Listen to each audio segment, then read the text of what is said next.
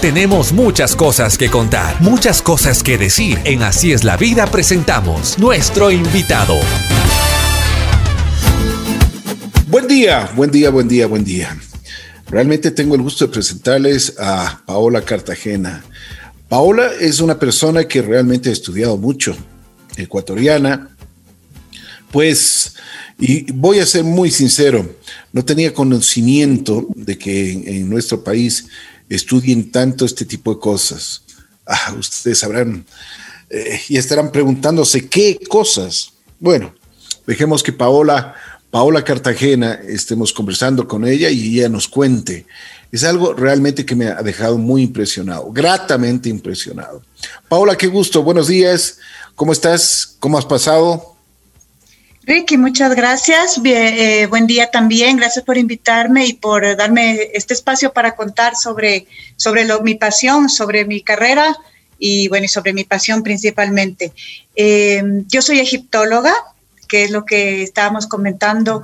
Eh, es una ciencia que acá no, mucho no, no, es conocida porque lamentablemente el Ecuador no es un país que tenga una tradición en la egiptología. Eh, y realmente sí me ha costado porque acá no hay esa, carrera, no hay esos estudios y ha sido un proyecto que toda mi vida he querido alcanzar y bueno, gracias a Dios ahora se está haciendo realidad, eh, estudiando a distancia y con las posibilidades que se me presentan para, para aplicar. Eh, la egiptología es la ciencia que estudia todo lo relativo al antiguo Egipto, la historia, la literatura, la escritura, el idioma, la religión, bueno, todo lo que abarca es una ciencia especializada en la civilización del Antiguo Egipto. Así es. bueno, en este sentido, los que son expertos eh, son los ingleses, ¿no? Sí, sabes que em, yo considero que sí, los ingleses son los que, los que, bueno, en general, Estados Unidos, eh, Inglaterra, bueno, el Reino Unido, eh, Francia, Alemania, porque son los, los, países que mandaron sus primeros exploradores de Egipto. Entonces, ellos en ese momento no había la ciencia, la egiptología como, como tal, pero eh, los exploradores eh, de estos países son los que empezaron a, hacer excavaciones, a registrar las, los hallazgos, eh, bueno, sacar fotografías cuando tuvieron disponible las fotografías, antes era dibujo, ilustración, bueno, todo ese tipo de cosas. Entonces fueron registrando y se fue creando esta ciencia. es impresionante el museo que tiene Inglaterra, ¿no? En Londres. El, sí, el museo, el British Museum, en realidad, el, después del Museo del Cairo, el más grande es el Museo de Torino, en Italia, gracias a un explorador italiano que se llamaba Belsoni, que también fue de los que estuvo mucho tiempo eh, excavando en Egipto. En esos tiempos, eh, normalmente eh, pedían permiso a las autoridades egipcias para excavar, te estoy hablando de finales de 1800, y, hasta principios de 1900, 1905, 10 más o menos, eh, pedían autoridad, autorización a las, autoridades egipcias y todo lo que hallaban se ponía en una bodega, por decirlo así, en un almacén y, y, las autoridades egipcias escogían qué se quedaba y qué se iba, porque el trato era excavan, les doy el permiso y la mitad de las cosas se pueden llevar, la otra mitad se pueden quedar. Ahora ya no, Ahora ya no se puede sacar absolutamente nada de Egipto, todo lo que se encuentra se tiene que fotografar, registrar y todo en el sitio y se entrega al gobierno egipcio. Pero eso, me, parece, eso me parece la decisión más correcta. Sí, bueno, en realidad eh, te digo una cosa, y en su momento a mí me parece que estos procedimientos eran necesarios porque Egipto no tenía la organización ni para tener un museo, ni para registrar las cosas, ni para hacer eh, unas excavaciones sistemáticas donde, donde se lleve un método eh, arqueológico, digamos, paso a paso, capa a capa, y se registre todo, etcétera. Y los, y los, los exploradores occidentales, me refiero ingleses, alemanes, eh, franceses. Acuérdate que Egipto fue colonia eh, francesa y luego inglesa. Así es, así es. Entonces, este, todos ellos, y luego los americanos también, o sea, cualquier país que tenía fondos y tenía esa curiosidad, podía pues hacer este tipo de, de exploración en Egipto y por eso también en Estados Unidos hay muchos museos, el, el, British, el, hay el Metropolitano de Nueva York, el de, el de, Boston de Fine Arts también tiene este, una colección bastante grande, en el Museo de San Diego, eh, bueno, hay muchos lugares, en el Oriental Institute de Chicago también. Entonces, este, son países que ya tienen esa tradición egiptológica, que tienen de primera mano museos y, y colecciones para estudiar, este, que, van, que tienen universidades que dan la carrera. Y, como te digo, en su momento sí era la solución porque Egipto no podía realizar eso y estaban, por otro lado, los saqueadores, los eh, de tumbas, los saqueadores de sitios arqueológicos informales, que lo que hacían era sacar piezas y venderlas en el mercado de antigüedades. Y obviamente vendían a los mismos occidentales colecciones privadas, gente que le interesaba, estaba muy de moda en, esa, en los 1800 entre los europeos conseguir eh, coleccionar antigüedades. Y por eso es que muchas cosas se han perdido o les sacaban de, de, contexto porque no era una, una excavación sistematizada donde anotaban todo. Entonces, yo creo que esto sí fue necesario, es correcto que ahora no se saque más, pero sí fue necesario para que eh, no se pierda todo, porque hubo un momento en que había mucho bajo las arenas del desierto, y eh, era muy informal como, como en Egipto no tenía la capacidad ni los, los académicos para realizar una excavación de, este, formal y todo se hubiera perdido o mucho se hubiera perdido. Ahora están en museos, podemos ir a ver, es, es, más fácil irse a Nueva York que irse a Egipto, entonces sí nos ha permitido al resto del mundo admirar de primera mano lo que tenían, ¿no? Así es, así es. Pero bueno, te me adelantaste, oye, te me adelantaste muchísimas cosas, Paola. Perdona, porque lo que pasa es que me encanta hablar de esto, entonces. Sí, sí, sí, y se nota, se nota, se nota. Pero bueno, a ver, dime. Eh, eh, vamos un poco retrospectivamente en el tiempo. Eh, claro. ¿Dónde naces? ¿Cómo eras tú de niña? ¿Cómo eras en el, en el colegio? ¿Desde cuándo te, te, te interesó todo esto a, toda esta ciencia? Porque es una ciencia, ¿no? Bueno, eh, soy quiteña, mis papás, mis papás también. Eh, bueno, por la parte de mi mamá tengo ascendencia italiana, entonces por suerte tengo doble nacionalidad que también me ha ayudado, me ha facilitado, digamos, ahora cuando viajé, no me hubiera podido ir porque no nos aceptaban en Europa, yo tenía que pasar por España para irme a Egipto. Entonces, este, por suerte se ha dado esta, esta circunstancia. Pero soy quiteña, mi mis papás, eh, mi papá sobre todo le gustaba mucho la historia, una persona que leía mucho, le, le gustaba mucho las biografías, pero en general, o sea, tenía de, de, los antiguos romanos, de los griegos, de los egipcios y de otros personajes históricos importantes. Y tenía una biblioteca súper grande. Entonces yo desde chica, te digo, desde, desde antes de saber leer, yo solamente hojeaba las, las las enciclopedias sobre Egipto, los libros sobre Egipto, porque me encantaban las fotos, me encantaban los monumentos, me impresionaban. ¿Pero qué, qué es, lo que, qué es lo que te llamaba la atención? Mm, ¿Ves? Eso hasta ahora no lo no, o sea, es una civilización que es, o sea, no sé, me impresiona lo, lo, monumental de sus cosas, de sus construcciones, o sea, de la perfección de los jeroglíficos, o sea, todas las fotos que yo veía es algo que me estremecía, o sea, siempre me ha llamado mucho la atención y me encantaba. Entonces, eh, luego empecé, cuando ya empecé a leer, empecé a, leer biografías de, personajes históricos, eh, de, reyes de Egipto, por ejemplo, hay novelas muy interesantes. Eh, obviamente son novelas, ¿no? Es un poco de realidad con un poco de ficción. y empecé a leer un poco más cada vez. Y hubo un momento en que dije, o sea, me, me parece que entre los ocho años ya yo dije, yo quiero yo quiero especializarme en esto, yo, quería, yo, quería irme a excavar, yo quería hacerme, no sabía que exactamente la carrera de egiptología, pero a mí me interesaba conocer más, involucrarme en eso, decía trabajar en un museo, este, estar con las piezas, analizar las piezas eh, arqueológicas, todo, pero solo de Egipto, o sea, era un, es un tema que, ¿Por qué? Porque eso, eso es lo que yo te quería, justamente eso te quería preguntar. ¿Por qué solo de Egipto? ¿Qué es lo que te llama más la atención?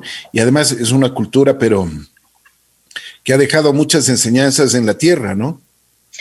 Sí, bueno, en realidad no sé, no sé exactamente por qué tanto Egipto me llama la atención. Sí te puedo decir que mientras más conozco, más me gusta. Es, una es la civilización que, que más ha durado en la historia de la humanidad, es una civilización que ha durado 3.000 años, eh, siendo como, como dentro de lo que era como un estado organizado, pero antes de eso tuvieron un, un periodo predinástico, es decir, antes de que tengan un solo rey, ya era una civilización avanzada con escritura, con, con sus... Ah, con, con, sus, eh, ¿cómo se llama?, cánones eh, artísticos, con, con establecimientos de, de, jerarquías y organizaciones sociales. O sea, ellos el, periodo predinástico va más o menos de unos mil o mil doscientos años antes de que sean desde la primera dinastía. Entonces estoy hablando que lo que fue, lo que consiguieron, eh, lo que fue una civilización muy grandiosa, eh, muy religiosa,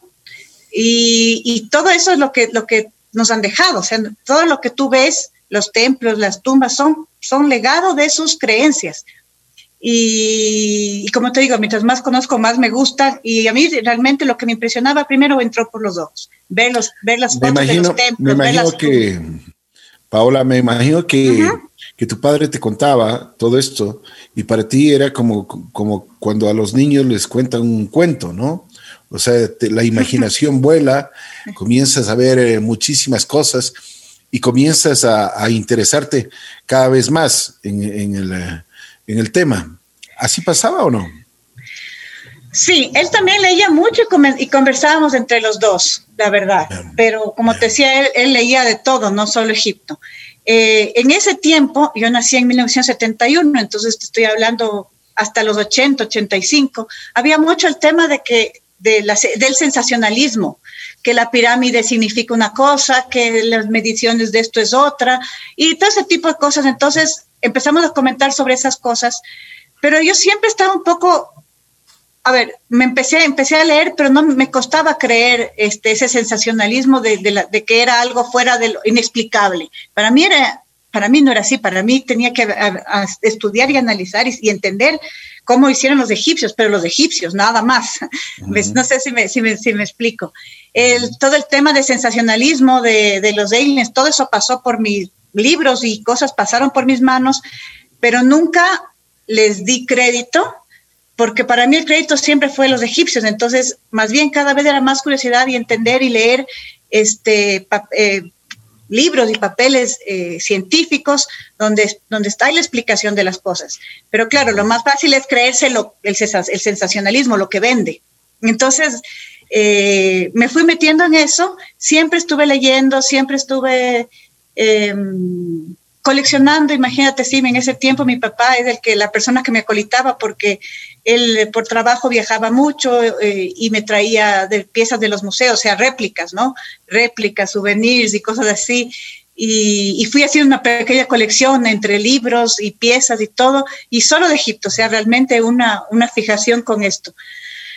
Así que, em, sí, y cuando ya llegó el momento de, de que me gradué del, del colegio, yo quise estudiar egiptología, pero obviamente en ese momento no había, bueno, no había internet, era imposible aquí en el Ecuador. Básicamente mis papás me dijeron, si te vas nunca vas a regresar porque eso no se puede aplicar acá.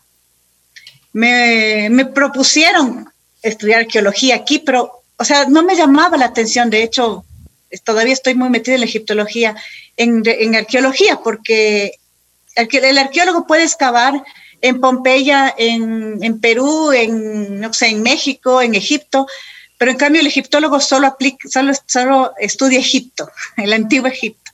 Entonces, este, yo estaba súper fijada con eso y es lo único que me interesaba, la verdad. Mm. Bueno, a ver, dime una cosa. Eh, a lo largo de, por supuesto, tú tienes la experiencia, has ido muchas veces a Egipto, has estado ahí. Pero dicen que Egipto tiene algo de los extraterrestres. ¿Es cierto? Eh, no, sinceramente no. No hay ninguna evidencia y eso es mucho de lo que, de lo que se refuerza en la universidad. Eh, nos refuerza, o sea, más que nada nos dicen, si hubiera algo, ¿por qué, no, ¿por qué lo ocultarían? ¿Por qué no dirían eso? Sería mucho más atractivo para todo el mundo Egipto. La egiptología como ciencia podría este, recaudar más fondos para investigación si hubiera algo. O sea, no hay por qué ocultar si hubiera algo ahí.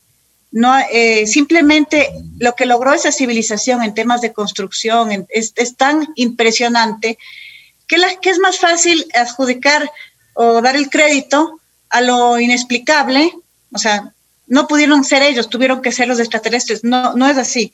Eh, incluso te comento, esto sale, nace de una, de una eh, de corriente de pensamiento que se llamaba ay, eugenics es en inglés, no sé la palabra en español, la verdad, que fue la corriente que luego llevó a, los nazis a pensar que solamente las razas superiores pueden hacer las cosas. ¿Por qué nadie se, por qué, o sea, las razas blancas me refiero, no las que ellos consideran superiores? ¿Por qué nadie se cuestiona que el Coliseo romano fue hecho por romanos? Es también una maravilla. El acueducto de Roma es también una maravilla, pero ¿por qué? Los romanos son europeos, son blancos. Los egipcios no, entonces, claro, Egipto se cuestiona, ellos no pudieron haberlo hecho. Y eso es una corriente de pensamiento que nació a fin de 1800, terminó eh, desencadenando en el pensamiento nazista de los nazis y eh, de ahí nacen todas estas ideas de que, de que los antiguos egipcios no pudieron haber hecho lo que hicieron, entonces buscan otra explicación, pero no es, no es así, no hay, no hay nada, todo está eh, no hay ninguna evidencia de que tuvieron ni un contacto ni nada con extraterrestres. Qué bueno, qué bueno que lo aclares. Cuéntame una cosa, Paola. ¿Cómo te explicas cómo hicieron las famosas pirámides? Yo no te digo la suerte de estar ahí. Me imagino que son monumentales, ¿no? O sea, cuéntanos un poquito, sí, grafícanos, o sea, ¿qué, qué, qué, lo que, ¿qué es lo que podemos encontrar ahí? Chévere. A ver, este, las pirámides son monumentales. Eh, hay muchísimas pirámides de Egipto, pero las más famosas son las de Giza, que son las más grandes. las tres más grandes, que es la de Khufu, Khafra y, Menkaure, eh, son reyes de la dinastía cuarta. Pero ¿qué es lo que pasa? ¿Por qué son impresionantes? Porque uno ahora ve unas fotos y parece que fuera un monumento de piedra clavado en la mitad del desierto. Entonces dicen, ¿cómo hicieron estos señores de esto aquí? Pero no hay tal, abajo de las arenas, y, lo que pasa es que eso no se muestra en realidad. Hay muchas, es un cementerio de élite de la dinastía cuarta, hay los templos funerarios de los faraones, porque las pirámides son tumbas de, estos, faraones, de estos tres, y como te digo, hay muchas más pirámides de menor tamaño, llano de piedra, todo dependía de la época en la que estaban para poder construir, porque en la construcción de una pirámide era, un, era un proyecto estatal grande, era como como una organización muy grande que necesitaban para llevar a cabo este proyecto estatal. Entonces, si es que el Estado estaba fuerte con recursos, podía levantar una pirámide enorme de piedra. Si estaba más o menos, hacía una mediana de adobe, que es lo que, es lo que pasó en, las siguientes, eh, con los siguientes reyes.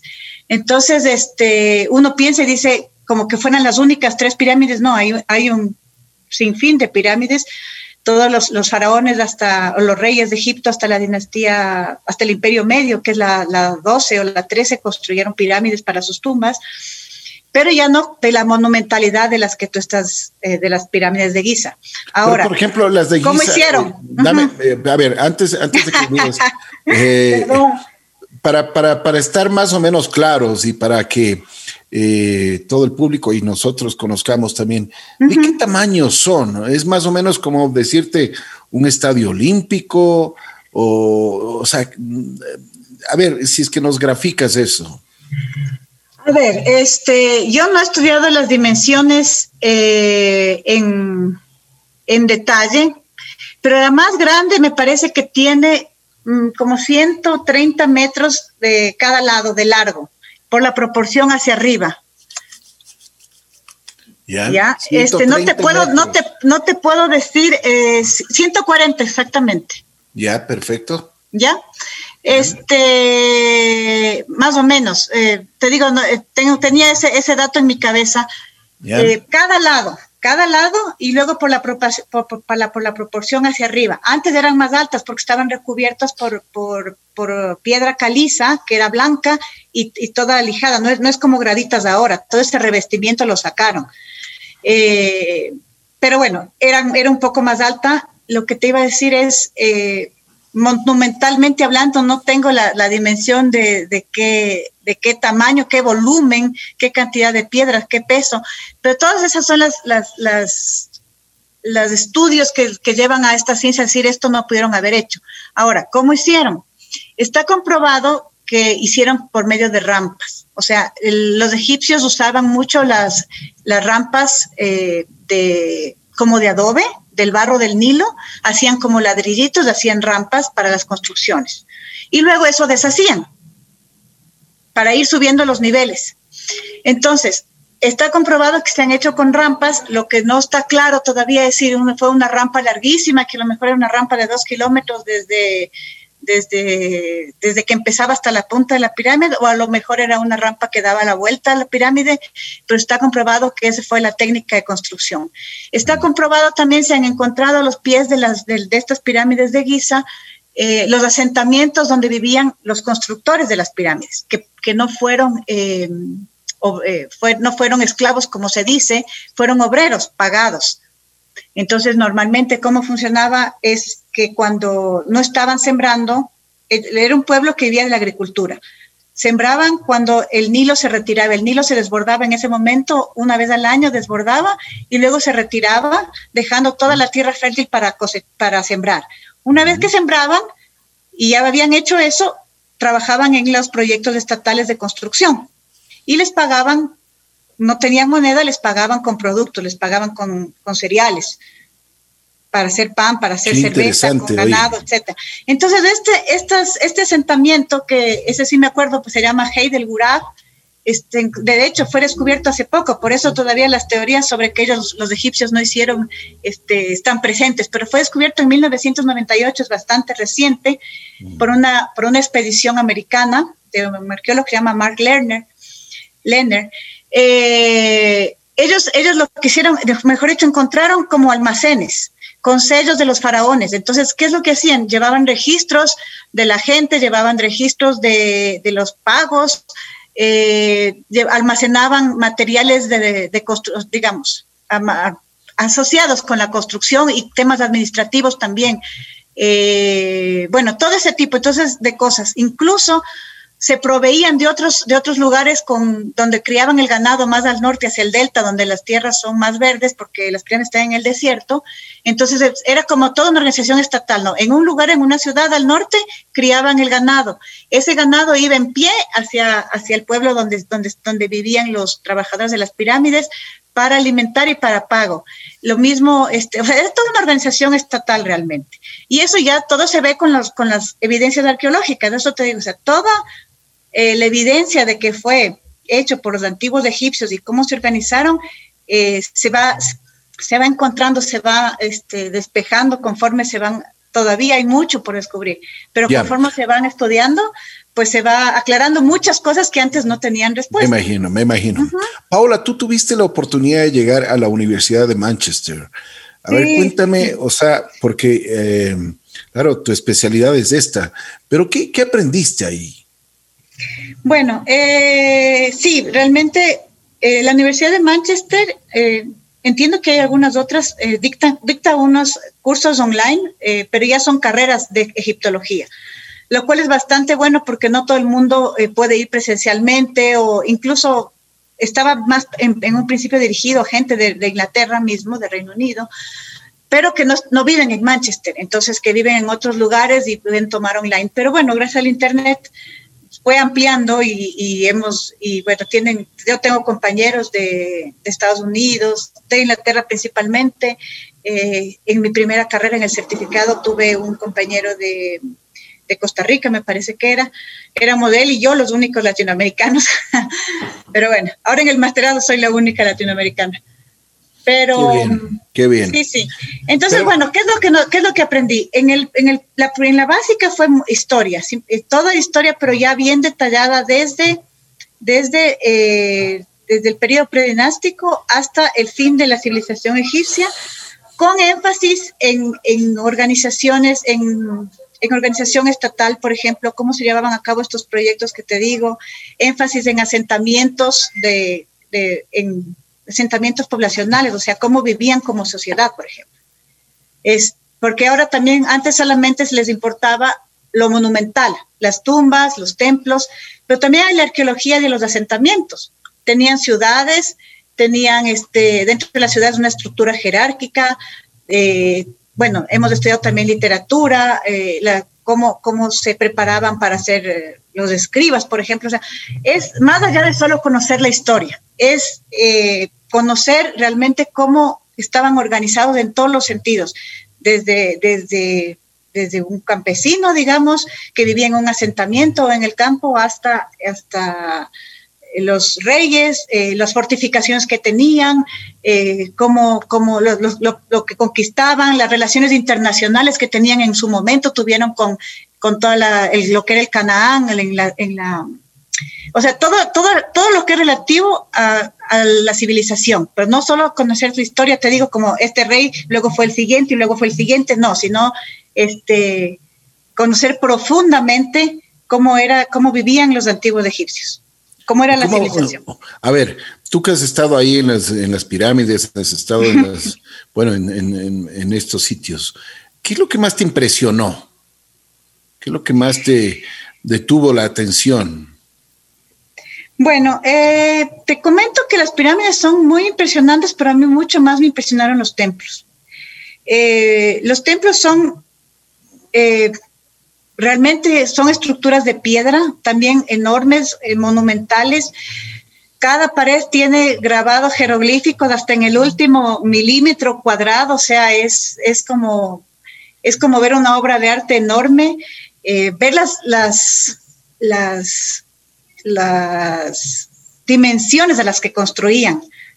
Por ejemplo, o sea, ver un obelisco que tiene 20, 20 o 30 metros de alto, como son los más altos que están en el templo de Karnak, por ejemplo, o ver eh, las columnas de las salas de hipóstilas, que son las columnas redondas, eh, hay una sala, por ejemplo, en el templo de Karnak, que es el templo más grande de Egipto, eh, tiene, como 130 columnas, si mal no me equivoco, 134 columnas de piedra de 23 metros de alto, por ejemplo. Entonces, uno se para ahí, se siente un gusanito y ves hacia arriba y dices, una locura, hasta la punta del, obelisco o hasta la punta de la columna está puesto jeroglíficos, en su tiempo estaban pintados, eh, ahora solamente se ve como todo, todo color piedra pero, pero, o sea, eso es lo que te impresiona, lo que, lo, lo, que les motivó, lo que les llevó a construir esas cosas, esa fe tan grande.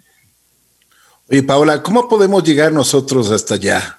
Porque eso es interesante. Por ejemplo. O sea, eh, o sea en, el, en el sentido de no ir simplemente como turistas, sino ya ir a, a ver otro tipo de cosas, como tú mismo dices, no solo son las tres pirámides, sino hay, hay muchísimas cosas que hay que eh, primero entender de la, de la cultura y, ver con nuestros propios ojos lo diferente que existe. Bueno, para mí eh, hay mucha gente que tiene miedo. Yo no, no, he tenido miedo ni de ir como turista y menos de la segunda vez que fui a, a la expedición, ¿no? a, la, a, la, a, la, excavación.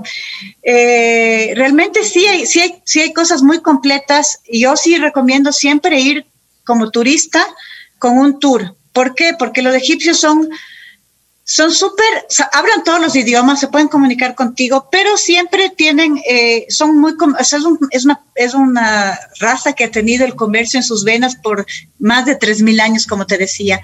Entonces, obviamente sí se aprovechan un poco del turista. O sea, si tú no vas con un tour, eh, es seguro en el sentido de que no te van a robar, no te van a saltar nada, pero sí te van un poquito engañar, por decirlo más o menos así. Entonces, ¿pero por qué? Porque están acostumbrados. Ellos empiezan, te cobro tanto, pero esperan que les negocies y si es que no les dices, luego se ofenden. O sea, ese, ese tipo de trato es un poco complicado con el local. Si tú vas con una, con una, con un tour, primero, además del idioma, como te digo, el árabe no es, no es, no es un idioma que todo el mundo se maneje, aunque ellos sí se manejan en español, en inglés, en lo que sea, pero este, los tours sí cubren mucho, sí cubren bastantes, bastantes cosas. Por ejemplo, eh, lo más conocido son las pirámides. Sí, eso está cerca del Cairo, al norte, que es la capital.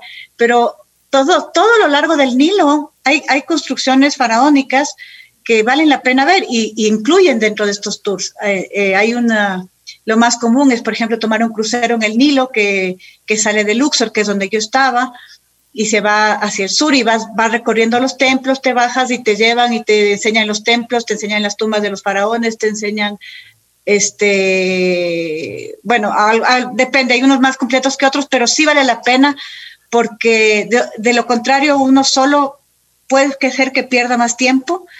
Ahora, ya si es la segunda vez, yo sí conocí mucho más por mi lado, pero ya es otro plan diferente. O sea, yo la primera vez no recomendaría ir solo, porque no es, no es así tan, hay que, hay que saberse mover, hay que tener el contacto, hay que conocer la gente. Entonces, sí es mejor y sí te incluyen bastantes cosas si es que tú vas como turista con, con un tour armado. Qué bueno, qué bueno. Mi querida Paola, te agradezco mucho. Gracias por haber aceptado la invitación a conversar con nosotros. Muy gentil. Gracias por habernos eh, abierto los ojos con estas famosas. Muchas gracias. Estas famosas, eh, las famosas pirámides. Y bueno, si deseas acotar algo más, con mucho gusto.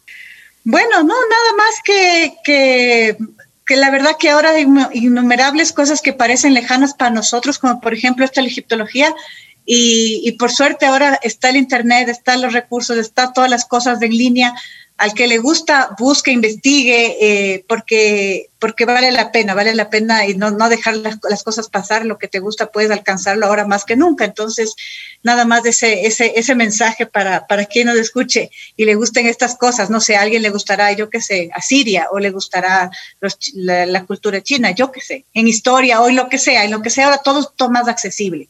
Entonces hay que, hay que tomar la oportunidad. Así es. Ajá. Bueno nos tenemos que ir. Gracias, gracias, gracias Paula gracias, Cartagena. Ricky. Y también estaremos conversando, y por supuesto en Así es la vida, de esto y más.